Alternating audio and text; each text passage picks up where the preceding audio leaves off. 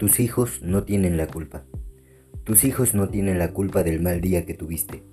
Tus hijos no tienen la culpa de los problemas con tu pareja. Tus niños no tienen la culpa de tus frustraciones ni los malos tratos en tu trabajo.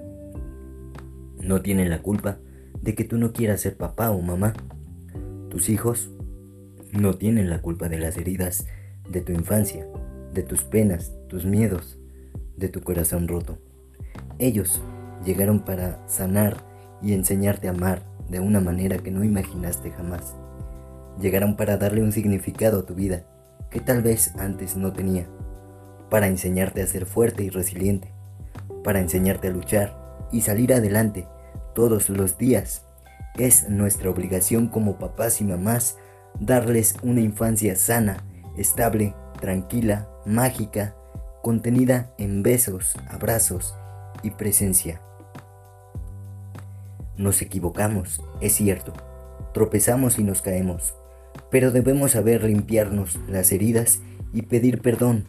Aprender a ser mamás y papás cada día no es fácil, pero debemos luchar contra nuestro cansancio, penas, temores, situaciones no resueltas.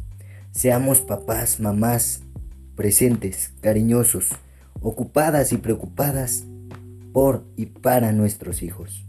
Es el trabajo más importante, el que deja huella en formar personas, personas de bien.